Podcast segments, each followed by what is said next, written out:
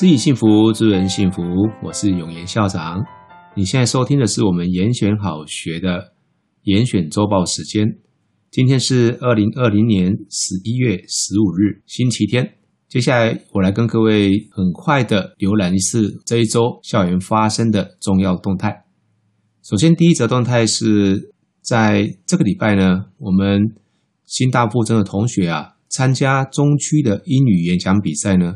表现非常杰出哦，以全垒打的表现，初赛的两位学生二零三的黄仲仪，还有一一三的刘志伟，都拿到了大会的最高荣誉优胜奖。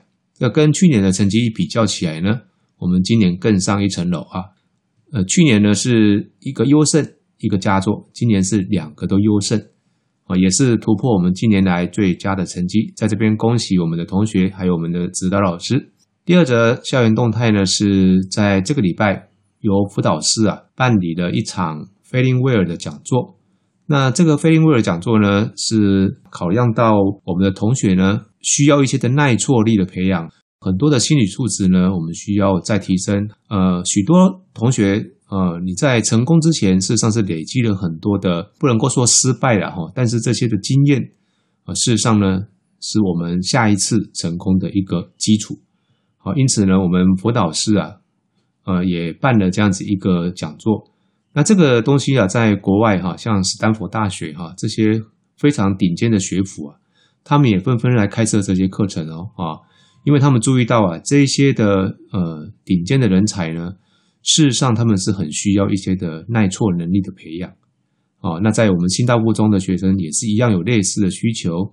许多学生呢，他人生中第一次的挫败啊，很可能就是出现在高中。比方说，我们刚考完的第一次段考，许多同学，特别是高一的啊，他可能跟他预期的表现是不一样的。那这个时候呢，很多人就会呃开始慢慢的啊，觉得说是不是自己呃不如别人呢？啊，其实不见得是这样子哈。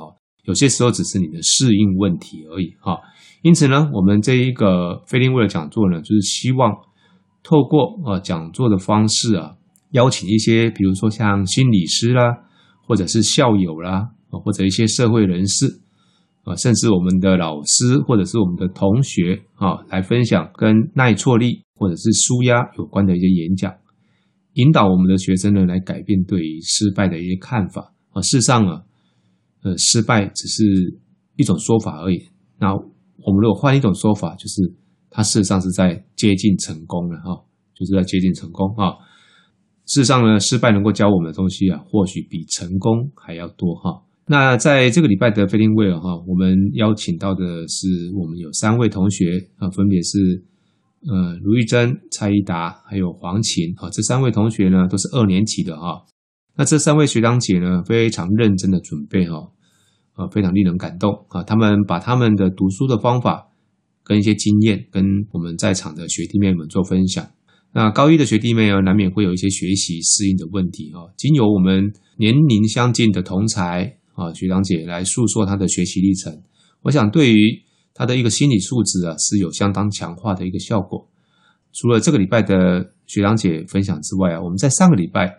我们也邀请到了呃教育基金会的江忠龙董事长啊，来跟大家分享他创业的一些的经验。那事实上，他谈的大部分都是他是怎么样从谷底又再爬起来，这些的宝贵的经验，他无私的跟大家分享啊。我想也是非常感谢他啊。好，那最后呢，呃，在礼拜六的时候啊，我们管乐社的同学哈。在高铁的大厅呢，做了一场快闪演出哈。这一场演出的许多同学呢，都是高一的初学者哈。呃，他们的勇气呃相当值得鼓励哈，肯定。